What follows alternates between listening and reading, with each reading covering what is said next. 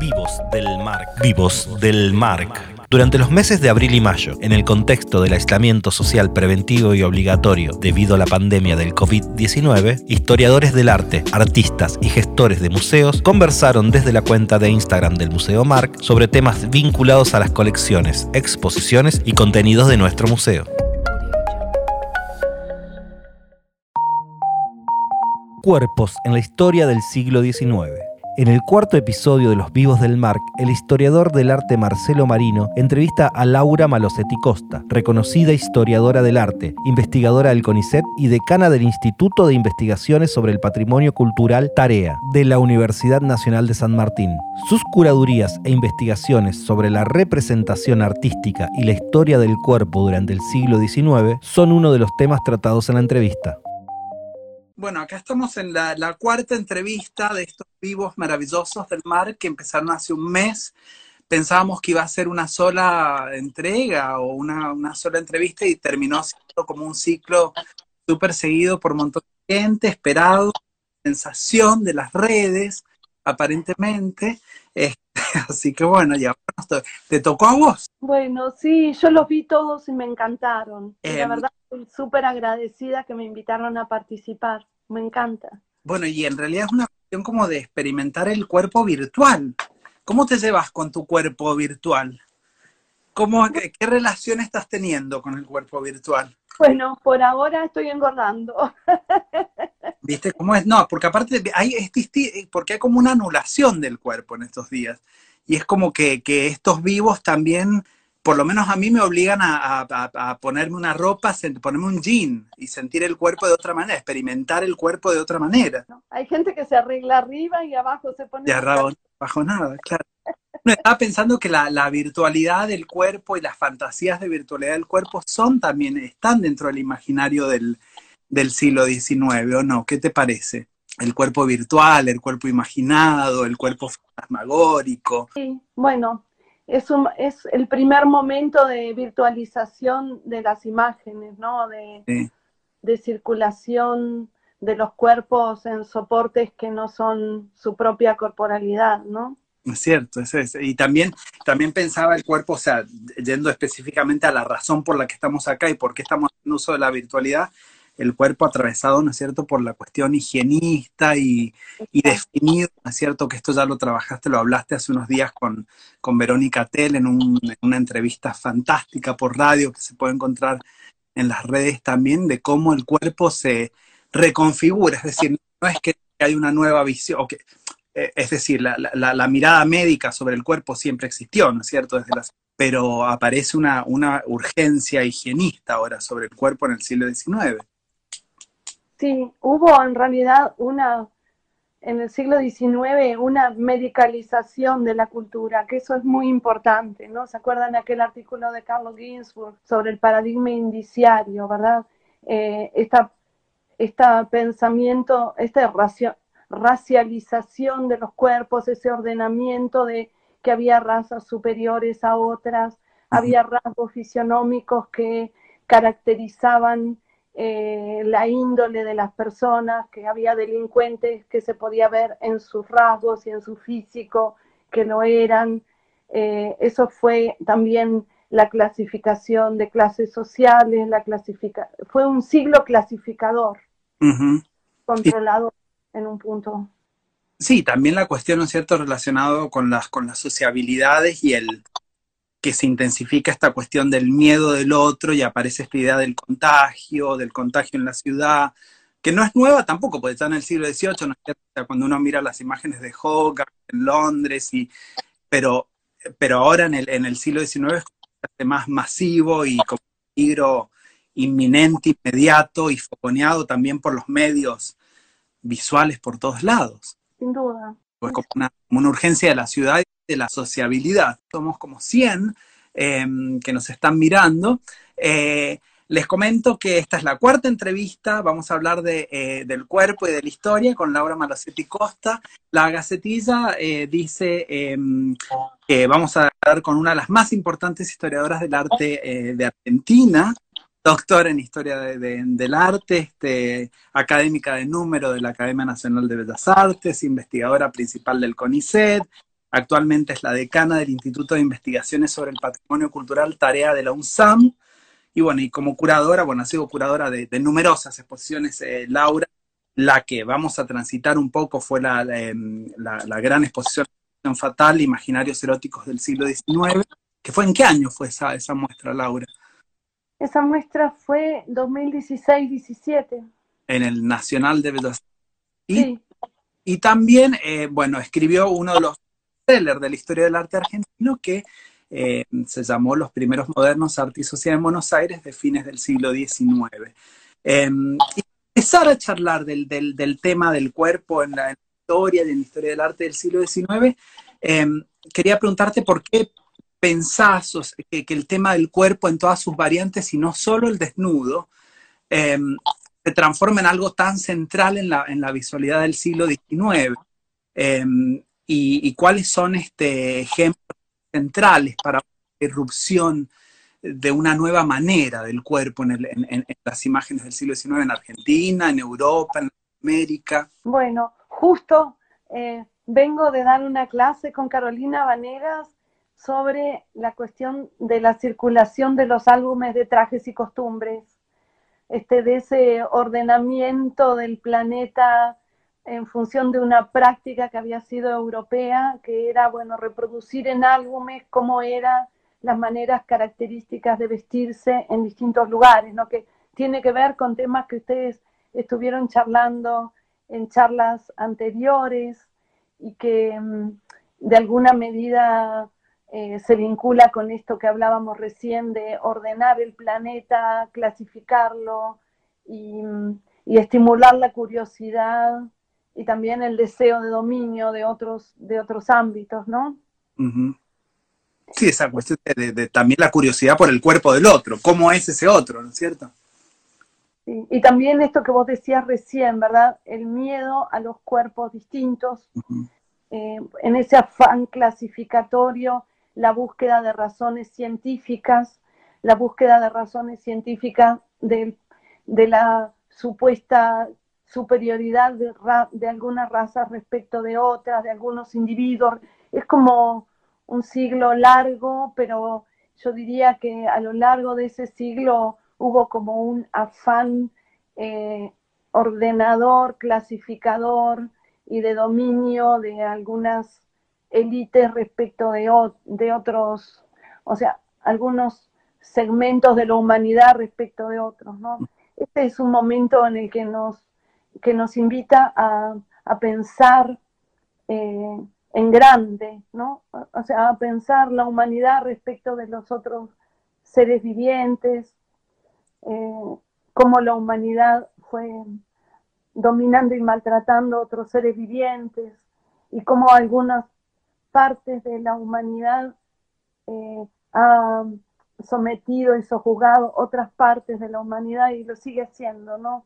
hay humanos más importantes que otros. Esto es algo terrible, pero todavía hay cosas que nosotros estudiamos en el siglo XIX que siguen horriblemente vigentes y que en esta circunstancia extraordinaria mm. nos... Florecen, sí, nuevamente, sí. Nos ayuda a pensarlo nuevamente. Sí, totalmente. Y también pensaba este, eh, cómo el, cuerpo, ¿no es cierto?, se va transformando eh, esta imagen del cuerpo y las figuras del cuerpo eh, pasan de, ser estos relatos, ¿no es cierto?, relacionados con lo mitológico, con lo alegórico, eh, con lo metafórico, con las, a, transformarse en una cuestión más política, ¿no es cierto? Este, el, cuerpo está atravesado con cuestiones concretas e inmediatas políticas. Este, eh, nada, pensaba eso, ¿no es cierto? O sea, como hay un sentido del desnudo que se va dejando un poco de lado y aparecen cargados con nuevas problemáticas. Sí, este, que esto tiene que ver también con el auge de la, de la ideología burguesa, ¿no? Este, y en este sentido, creo que mm, en términos, hablando específicamente de arte, eh, tiene que ver con, con el surgimiento de las academias de arte, la mundialización de una práctica muy europea y muy aristocrática, que eran las academias de arte, em, y en esas academias eh, la disputa por, por el poder, ¿no? Es decir, bueno, como eh, ciertos géneros como el desnudo, que estaban en función de los grandes relatos mitológicos, históricos, para glorificar a los reyes o para glorificar a la iglesia, y, circulaban en un ámbito muy restringido, salen de ese ámbito y empiezan a contaminarse del siglo, ¿no? Entonces, eh, el desnudo aparece en el centro de los debates, pero no solo el desnudo, ¿verdad? Sino todo, eh, todo aquellas representaciones de los cuerpos se van tiñendo de política, se van tiñendo de cuestiones de clase, se van tiñendo de cuestiones que no son solo alegóricas, sino también... Es en toda la, política. ¿Cierto? Este, el cuerpo sucio, este, la ropa sucia, el cuerpo vestido, o sea, a mí me gusta pensar siempre el, cuerpo desnudo, ¿no es cierto?, siempre en relación con el cuerpo vestido y esa, ese pasaje, ¿no es cierto?, del, del, cuerpo desnudo al cuerpo vestido, el cuerpo en la ciudad, es decir, eh, no es este cuerpo rodeado de, de, la nada o angelical, ¿no es cierto?, rodeado de putis, sino que es un cuerpo puesto en práctica, tirado ahí a la sociedad este, y, nada, sociabilizando siempre. Y recogiendo, ¿cierto?, este, de, de, todo eso.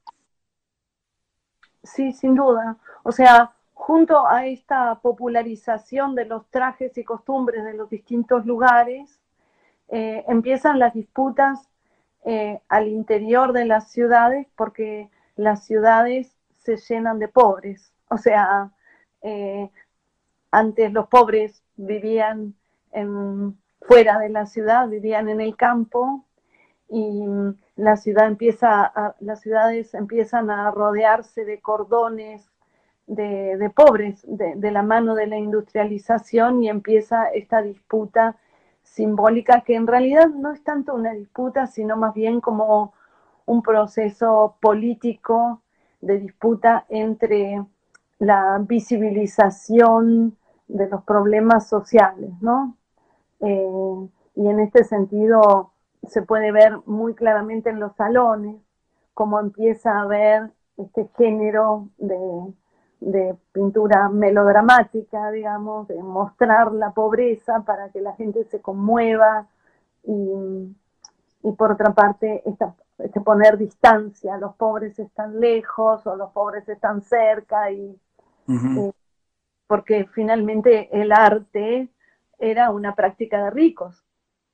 Totalmente, claro. Y pensaba, ¿no es cierto?, como también hay, hay diferentes tipos de historia del arte, ¿no es cierto?, que nos cuentan de repente toda una que invisibiliza eh, esa presencia de esos otros, esos cuerpos marginales, ¿no es cierto?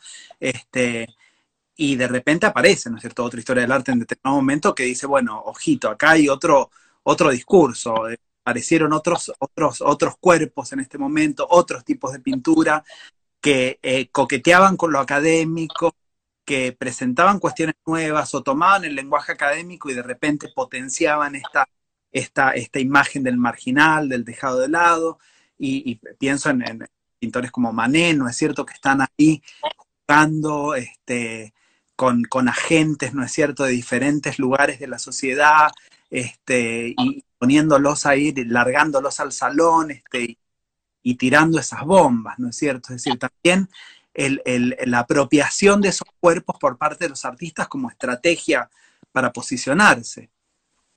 Sí, sin duda, ¿no? Y Gustave Courbet, fundamentalmente. Pero también esta idea de romper con los estereotipos de perfección, que mm. creo que hay una, una cuestión de canon, ¿verdad? Era como, bueno, hay ciertos cuerpos que se representan y no se representan de cualquier modo, se representan los mármoles griegos, ¿no?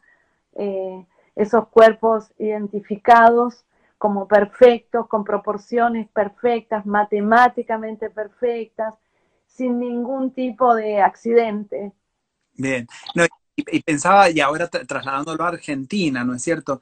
Eh, parece como que en Argentina todo llega al mismo tiempo, digo, en, relación de mostrar el desnudo, ¿no es cierto? Es decir, eh, es como que, que, hay como un gran silencio en la primera mitad del siglo XIX en relación con el cuerpo desnudo, al menos. Y de repente, a mediados del, del, siglo XIX, aparecen, ¿no es cierto?, toda una serie de, eh, de nuevas formas, de nuevos cuerpos, y después en el, en el, segundo, en el tercer cuarto del siglo XIX, aparecen todas estas versiones, ¿no es cierto?, de desnudos con pie, de desnudos más academizantes, de desnudos más de disrupción, digo, cómo esta temporalidad, ¿no es cierto?, extraña en la que aparece la, la, la, la, bomba del desnudo en, el Río de la Plata. Eh, y, qué, pasa, qué pasa con, con, la gente? ¿Qué pasa con, con los espectadores? Claro, esto tiene que ver un poco con esto que comentábamos hace un ratito de la mundialización de prácticas y consumos que eran europeos. Eh, y bueno, empieza las élites de Buenos Aires a coleccionar pintura europea y coleccionan eh, obras que compran en el salón, compran a los artistas exitosos y esa es la base de nuestros museos. Esto es lo que ha estudiado también Marisa Baldassarre, que estuvo hace dos semanas allí.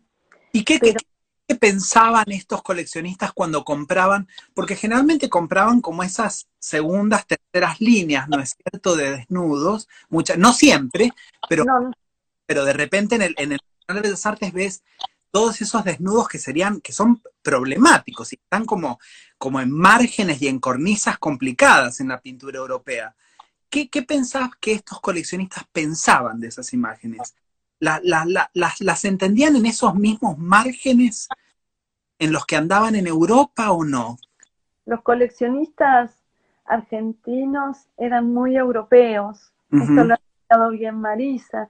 Y por otra parte, eh, qué sé yo, por ejemplo, hay caso del Floreal de, de Colén, por ejemplo, ¿no? Que, bueno, ahí se generó una, una polémica, o la mujer del toro de Roll, eh, una historia ¿verdad? Aristóbulo del Valle asesorándose con Esquiafino, Esquiafino defendiendo la presencia de ese desnudo contra las damas de Santa Cecilia, o sea, hay también esta irrupción de una modernidad a la europea que implicaba consumir pintura moderna en alguna, ¿no? Este, y esto es algo que, como vos bien decías recién, ocurre todo al mismo tiempo en Buenos Aires. Y bueno, y un caso que yo estudié de cerca y que me parece que es muy hermoso es el caso de Sibori. O sea, el caso de Sibori eh, yendo, eh, estando en París y, y en algún modo yendo a un lugar de transgresión novedoso, incluso para París, ¿no? En el sentido de que eh, había como un cierto ordenamiento de los pintores de vanguardia, los pintores Pompier, los pintores más académicos, los más disruptivos, eh, pero eh, en ese panorama que Sibori conoce bien se pone en un lugar doblemente problemático porque hace un desnudo que no es una prostituta a la manera de Olimpia o, de algunos cuadros del legado de Courbet, eh, tampoco es un desnudo Pompier, es el desnudo de una mujer pobre. Y los pobres en general siempre se representaban vestidos. Entonces, eh, esto es algo que él presenta al Salón de París y recibe críticas. Dice, bueno, esperemos que despierte a la patrona en vez de despertar a la criada y él colecciona todas esas críticas parisinas y las publica antes de, traer su cuadro. Y dicen, y sus, sus, sus colegas, los de la Sociedad de Estímulo, dicen, ojo que viene un cuadro muy problemático, o sea, montan la escena para una escena de vanguardia en Buenos Aires, ¿no? Y, y exitosamente. Y después de haber mirado tanto el cuadro ese, ¿qué pensás que fue lo que, lo que más irritó de ese cuadro acá. Digo, aparte, ¿no es cierto?, de esta cuestión de, esta, de, la imagen de una mujer pobre, ¿no es cierto? O sea, ¿qué, otra cosa fogoneó hacia al espectador porteño? Bueno, en los diarios la recepción crítica fue tremenda, o sea, hubo cronistas de diario que dijeron que la imagen era pornográfica, eh, nosotros siempre a las críticas las tenemos que leer entre líneas, ¿no? Porque pornográfico al despertar de una criada. Y, mm, este, y también muchos hicieron hincapié en que estaba sucia, porque no tiene la piel blanca y perfecta de una mujer de clase alta, tiene una piel oscura, tiene juanetes, se habló de los juanetes, se habló de la fealdad, era un cuerpo que no merecía un cuadro, eh, y esto creo que fue, fue importantísimo, ¿no? Lo cual también muestra que ya había un ojo entrenado en el desnudo más acatante, ¿no es cierto? Es decir, que, que aceptaba como idea e, esos desnudos que, en un momento podrían haber sido disruptivos, en el momento en el que llega la, la, criada, son como, se, prefieren esos otros desnudos, ¿no es cierto? Este, más eh, asépticos, si se quieren, ¿no es cierto? La criada. Es decir, se formó un ojo ahí para mirar el cuerpo. Un ojo y una cabeza. hay unas ideas, ¿no? Este, hay un pensamiento atrás de la criada, que es un gesto disruptivo que ojalá pronto se puedan hacer radiografías de ese cuadro. De hecho, vamos a hacer una retrospectiva sí, no bien se pueda, está programada, y a mí me gustaría mucho hacerle que se le hagan radiografías en el museo porque hay arrepentimientos en ese cuadro. Ese cuadro era antes más prostituta que criada, este, y, derivó hacia, hacia criada, ¿no? Este, esto es algo meditado sobre el mismo cuadro. Tenemos una foto donde en lugar de la vela hay un ramo de flores.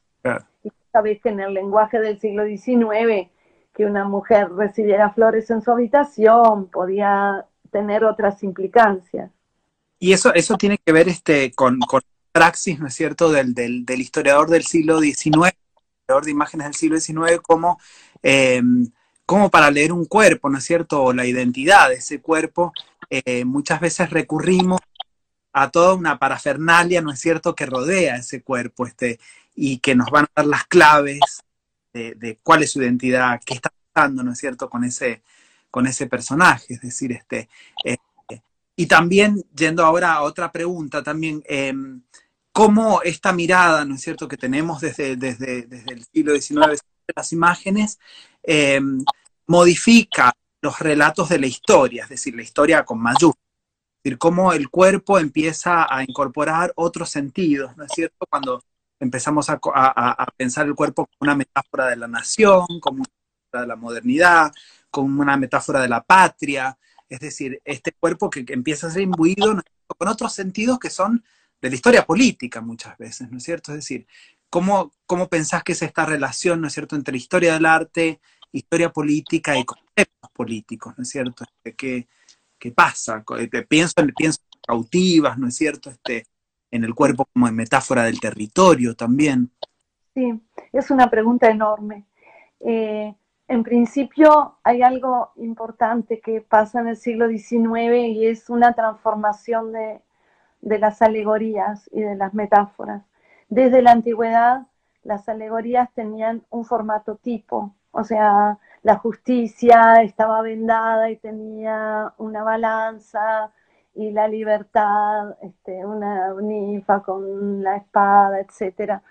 Y mm, en el siglo XIX hay un fenómeno que es, de estas nuevas iconografías de la emoción, o sea, hay una transformación del lenguaje alegórico apelando a la emoción y no tanto al saber del espectador.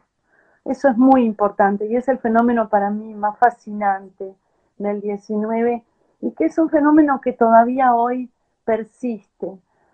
Este, em, o sea, el melodrama, la, capacidad de emocionar, de hacer llorar o, de producir una profunda emoción en el espectador de un cuadro o, de una escultura, eh, en, de algún modo en las bellas artes se perdió en buena medida, o sea, o se fue perdiendo aún así eh, se fue perdiendo en el siglo XX y en el siglo XXI se está recuperando, se está recuperando con lenguajes nuevos, O sea, esta apelación no tanto al universo discreto de los que pueden descifrar un lenguaje, sino al universo amplio de los que no saben nada. Ese es el que a mí más me entusiasma estudiar, ¿no? El de los que andan afuera del mundo del arte. Y mm, qué sé yo, este año en la Bienal de Venecia yo vi obras que le hablan a cualquier sensibilidad, aún aquellos que no, que no están adentro del mundo del arte y eso me gusta, me parece que es muy importante, muy importante.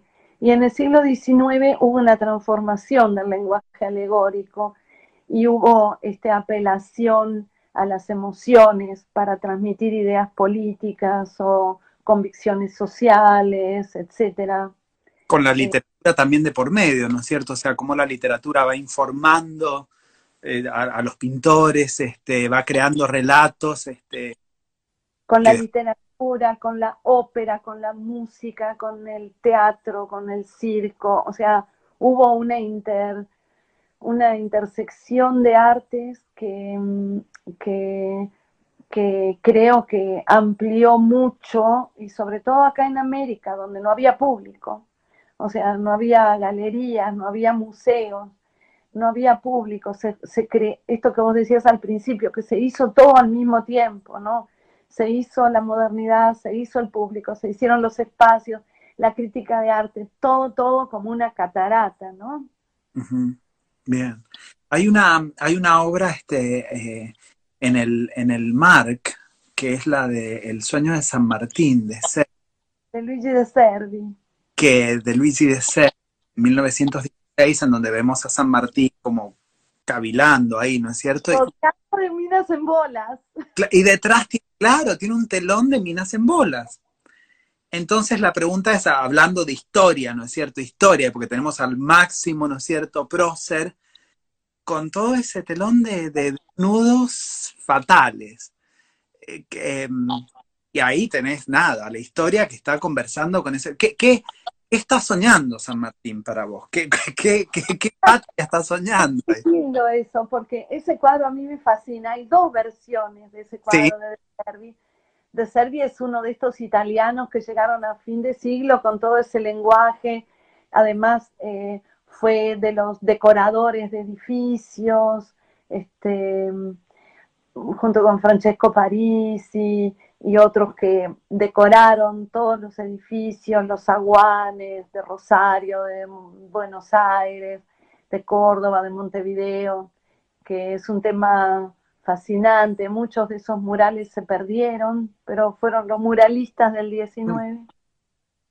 Y eh, hay dos sueños de San Martín. Ese que está rodeado de alegorías de la libertad, la república y qué sé yo, y resulta algo para nosotros hoy estrafalario. Y luego otro aquí que está en el Club del Progreso en Buenos Aires, donde aparece como más eh, los ejércitos, la cordillera, digamos, puesto en un lenguaje.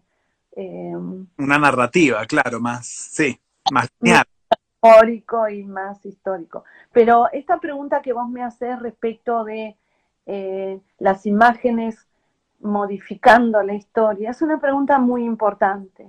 O sea, los historiadores eh, en Argentina no prestaron durante mucho tiempo suficiente atención a lo que decían las imágenes respecto de su poder transformador. Y pensemos nada más que mm, en el lugar que tuvieron las imágenes para convencer eh, a los criollos de que tenían que dejar de ser súbditos del rey de España y pasar a ser ciudadanos de una república. Y las banderas, los escudos, los símbolos, los retratos de San Martín que están en el Museo Histórico Nacional y nadie les da bolilla, del ejército de los Andes, son, o de Bolívar, son imágenes orientadas a convencer de la pertenencia a, un colectivo nuevo. Y esto es algo sumamente importante. Vos pensás que el rey de España nunca pisó América, ningún rey de España. A lo largo de todos los siglos de dominación española, el rey de España en América fue su retrato. O sea... Fuerza de documento que, que esa, o sea, la imagen como documento eh, es ahí, ¿no es cierto? O sea, como documento histórico para, para leerlo. La imagen, los retratos del rey de España no son solo un documento, son un actor de la, de la historia. Sí. Hay eh, un, un, artículo que escribió Tom Cummings hace tiempo mm. respecto de la práctica del virrey del Perú de poner el retrato del rey en la cabeza y, y fir antes, firmando eh, el nombre del rey. O sea, el sí, rey forma, sí. en las naciones americanas se desfilaba bajo su retrato porque era la presencia del rey. Obviamente los retratos de los libertadores no tuvieron ese carácter, pero sí tuvieron un carácter importante y, y, los, y los libertadores se ocuparon de hacer circular su imagen y de hacer llegar su imagen antes de que llegaran ellos, ¿no? El que más hizo uso de su imagen fue Bolívar, mm. pero también lo hizo San Martín. Es Inmediatamente decir, después de se hizo Es decir, que algo de estos usos residual se arrastra durante todo el siglo XIX para la imagen del prócer y hasta, hasta hoy también, ¿o no? ¿Pensás? Que cuando vemos una imagen de San Martín o cuando... Bueno, quizás cuando vemos un San Martín rodeado de, de, de desnudos, ¿no es cierto? Este, lo que choca es eso, ¿no es cierto? Este aura que, que, que, que tienen estos próceres, ¿no es cierto? Que de repente este, con esas imágenes alrededor significan otra cosa. Incluso, mira, eh, yo he pensado mucho y, por ejemplo, respecto del cuerpo del Che, ¿verdad? Mm. Siglo XX. O sea, eh, que además algunos artistas contemporáneos eh, tomaron ese, ese asunto, ¿verdad? Eh, como, como, como Carlos Alonso, por ejemplo, y, otros eh, fotógrafos, cineastas, porque lo primero fue esa fotografía del cadáver como un Cristo yacente, eh, impresionante para demostrar que estaba muerto y, y, esa imagen que lo que procuraba era que el culto al Che o la devoción por el Che se terminara porque estaba muerto, terminó siendo una imagen casi devocional. Pero sobre todo, ¿verdad? El retrato de, de, mm, de Corda, eh, ese, ese reporte de la cara del Che, que, bueno, se volvió un ícono y yo colecciono ese ícono porque en verdad, por ejemplo, cuando, cuando desfilan las murgas acá en el barrio de Almagro, eh, en muchas levitas de los murguistas, que son como un compendio de la vida del murguista, uh -huh. porque en la foto de la mamá bordada, tiene el club de fútbol, tiene todos sus, como una biografía que tiene en la espalda, y muchos tienen la imagen del Che, uh -huh. ese, esa imagen de la carita del Che. Y también, bueno, ha habido exposiciones sobre esto, ¿no? Sobre estos usos de, de, la imagen del Che que exceden mucho al personaje y encarnan ideas, ¿no? Son cuerpos que encarnan ideas. Pasando a, otro, a, otra, a otra pregunta, eh, hablemos de la seducción fatal, la, la, la, la muestra eh, que llenaste de desnudos el, el, o lo sacaste, los hiciste subir del, del sótano, lo sacaste del sótano. Eh, ¿Cuál fue el interés? ¿Qué te motivó? Eh, yo sé que esto venía de, de, mucho tiempo en tu cabeza, esta idea de esta muestra, ¿o no? Sí, sí siempre. Sí, de siempre.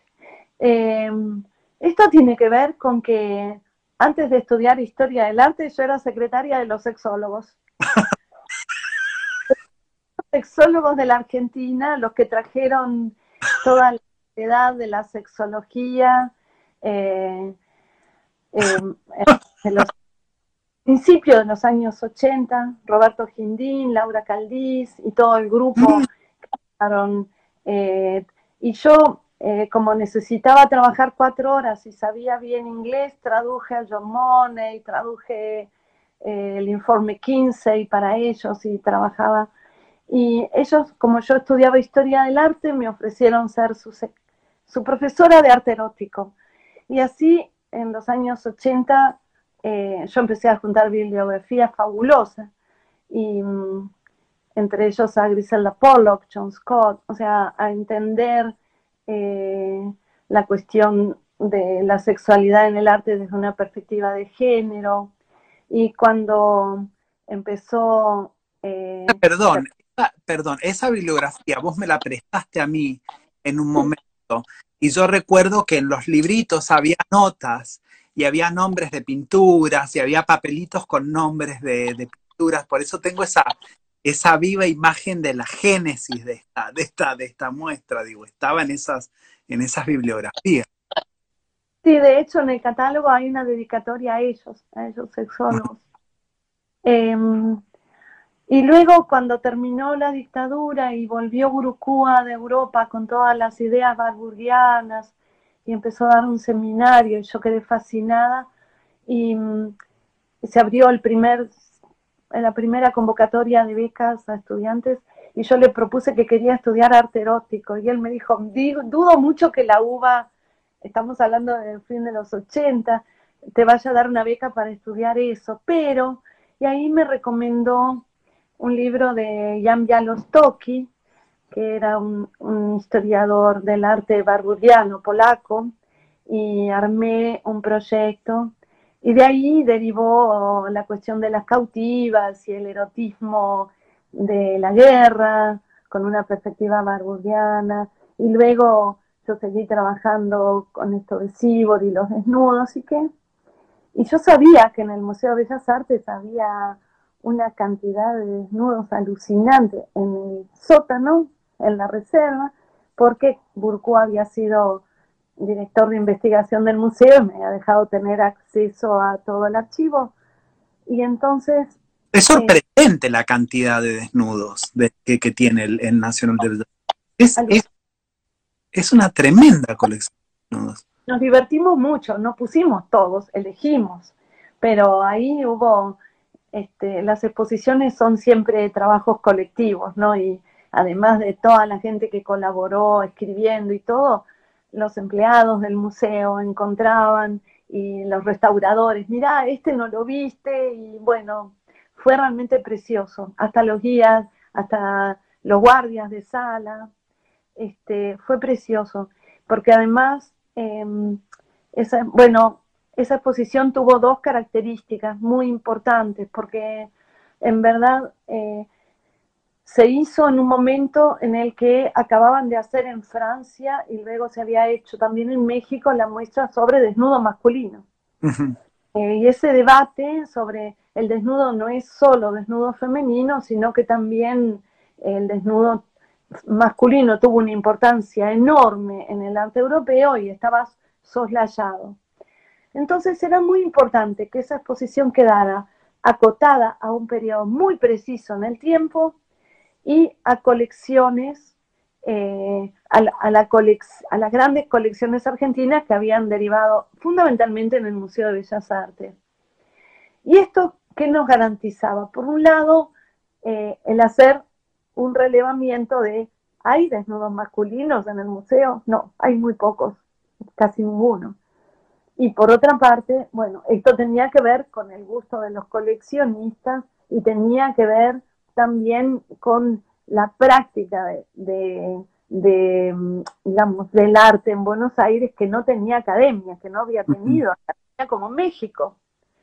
Eh, porque el desnudo masculino en las academias tenía que ver con la representación de seres mitológicos, tenía que ver con la representación de héroes, y aquí esta tradición no existía. Que también pasa en Santiago de Chile, que Gloria Cortés hizo la, la muestra en clave masculino, porque tenía, tenía con qué hacerla. Tenía con qué. Pero además, eh, a mí me interesaba mucho, y por eso la muestra se llamó La seducción fatal, tenía que ver con la construcción de un erotismo porteño. Es decir, eh, no solo un consumo cultural, sino un laboratorio y un aporte erótico a la humanidad.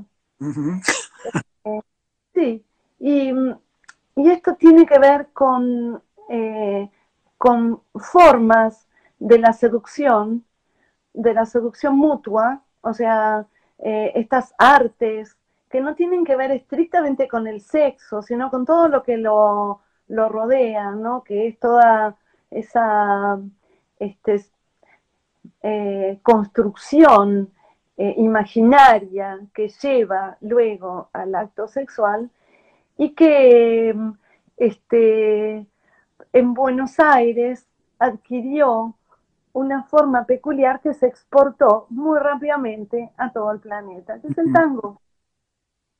Entonces, em, en esa exposición se exhibieron eh, también los vínculos entre la cultura alta y popular, cómo esos grandes cuadros inmediatamente iban a parar a las marquillas de los cigarrillos, a la propaganda en las revistas, a las tapas de los tangos, y cómo el tango pasó de ser una producción, eh, los tangos prostibularios pasaron de ser algo muy marginal, muy de esos bordes pobres de la ciudad, eh, rápidamente eh, al centro de la escena y, con su doble sentido y con su imaginario que tenía que ver con, con, ese nuevo lugar de la mujer, esos nuevos lugares de seducción que construyeron las mujeres a partir de su culpabilización como mujeres fatales. Un laboratorio precioso y la verdad me encantó. Y em, para los que no saben, Laura es uruguaya. Em, y vos invitaste a alguien, a una uruguaya eh, poderosa, a esa muestra, a la Carlota, em, y quería que contara un poco su historia y su cuerpo, porque su cuerpo está en el, en el centro de, una locura, de una historia de locura tremenda. ¿por qué, ¿por qué pensaste que era necesario que hubiese Carlota en esa, en esa muestra? Bueno, fue la mujer fatal del Río de la Plata, ¿no? O sea, Blanes fue el gran pintor rioplatense del último cuarto del 19, recibió grandes encargos del gobierno argentino, de Chile, em, y él eh, se enamoró de una viuda, de Carlota Ferreira, eh, y eh, que es ese retrato de una mujer vestida que es una come hombres tremenda, porque ahí en ese sector de la de la exposición eh, mostrábamos cuerpos seductores vestidos, ¿no? que era como la toma de poder de las mujeres fatales, porque había muchos de esos cuadros que estaban encargados por mujeres, que esto también es muy importante, ¿no?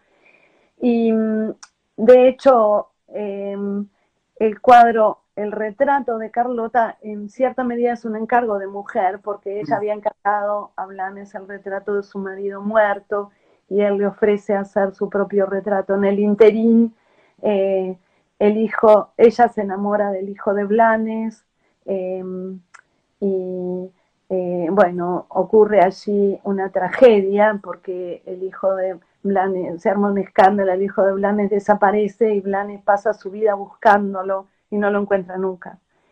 Y, luego además Carlota tiene toda una historia trágica. Sí. Bueno, esa muestra se hizo en colaboración con la Biblioteca Nacional y la biblioteca convocó, además de mostrar sus materiales eróticos, eh, convocó escritores, convocamos escritores para que eligieran eh, cuál era su obra sobre la que querrían escribir. Y Gonzalo Aguilar escribió muy lindo sobre el destino de la Carlota. El catálogo está online en el sitio del museo. Eh, y también escribió un, hermoso texto, Selva Almada, sobre la cautiva. Muy interesante. Esos textos son fantásticos. O sea, en esa muestra hubo como un concierto de escritores, artistas, historiadores del cine, historiadores del tango, historiadores de fotografía.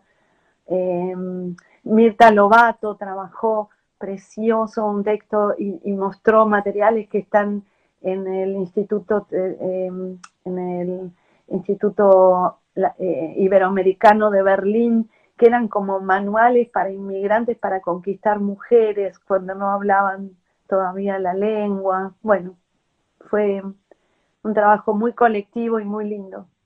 Y ahora, eh, ¿cuál es el, proyecto en el que está? Sibori. Eh, si, si todo sale o si todo pasa, qué sé yo. Qué sé yo. Hace muchos años que venimos trabajando Sibori y bueno, ojalá que por último, porque ya nos vamos quedando como medio sin tiempo, este, y, viste que pasaba rápido, te dije que vas, vas, es como es Instagram, Insta. Em, ¿qué, lecturas influyeron en vos para, para estos temas? O sea, que, que cuando, cuando estabas formando, cuando estabas ahí de, secretaria, ¿qué, qué, qué, qué cosas, qué, qué textos te, o no en ese momento, sino hasta ahora, ¿no es cierto? ¿Qué, qué textos te, te, te, abrieron la cabeza hacia mirar este... Bueno, em, cuando trabajaba con los sexólogos, un texto que me partió la cabeza fue el de Griselda Pollock y Rosita Parker, Old Mistresses, eh, que ahí lo estuve buscando para mostrarles la tapa y, no lo encuentro. Lo pusimos en la primera charla con Georgina, lo, lo sí, sí, es un texto importante, además porque la palabra mistress eh, mm. es usada, es intraducible, ¿no? Pero hay un género de en la subasta que old masters, viejos maestros, es traducible al femenino, porque mistress quiere decir vieja puta, ¿no? Entonces, muy interesante. Y luego, bueno, conté esto de Burukua y su regreso de Europa y, bueno, ya los Toki, fue mi primer marco teórico y él trabajó esto de, él le llamó temas de encuadre a esos eh, reformulaciones modernas de los viejos tipos eh, iconográficos.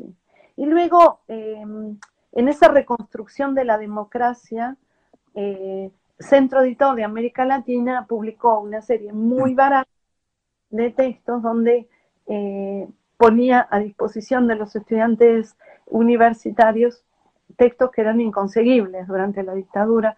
Y entonces Burucua dirigió este compilado donde yo traduje a Henry Frankfurt un texto fantástico eh, en donde daba cuenta de la naturaleza social del cambio de los símbolos, o sea, un traer el pensamiento barburgiano al terreno de la, de la historia, ¿no? Yo tengo una raíz marxista en mi pensamiento. No sé si decir marxista, marxiana o qué. Así que, bueno, de Pollock, Visión y Diferencia, es su libro más importante, y una ex discípula muy querida también, Julia Ariza, eh, dirige una editorial boutique que lo tradujo, ¿no?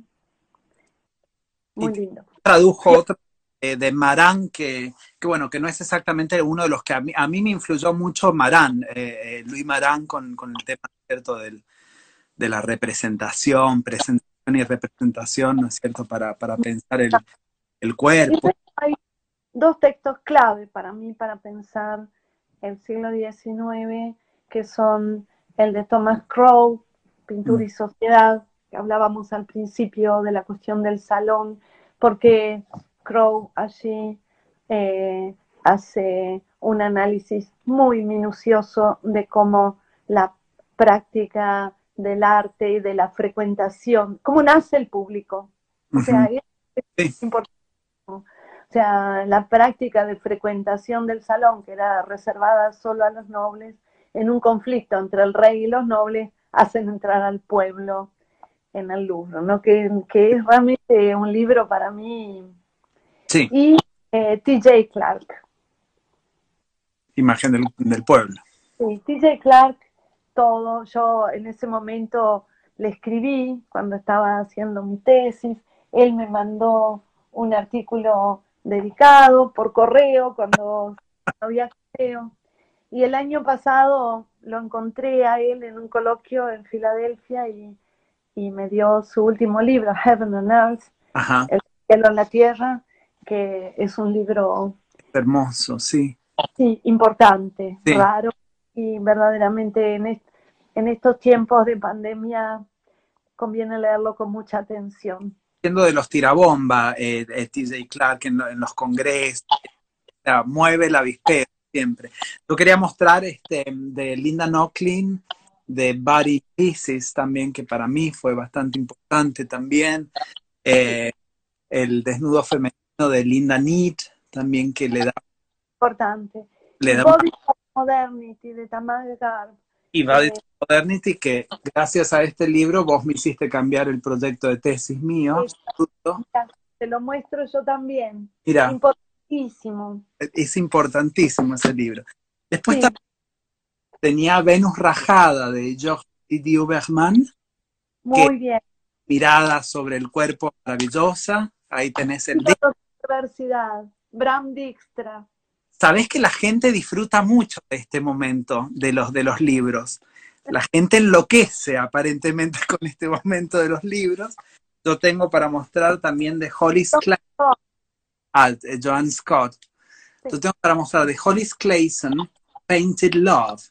Precioso libro. Es un libro preciosísimo, preciosísimo que por lo menos a mí me, me llevó a enfocarme en las pinturas de toilette este, y toda la retórica, ¿no es cierto?, del cuerpo vestido, desvestido, este, empezar a mirar esas ropas que están arriba de una silla, esas ropas que están al borde de una cama y tratar de explicar el cuerpo a partir de, eso. En relación con el cuerpo también, Estereotipos el Negro de Marilu Guidoli.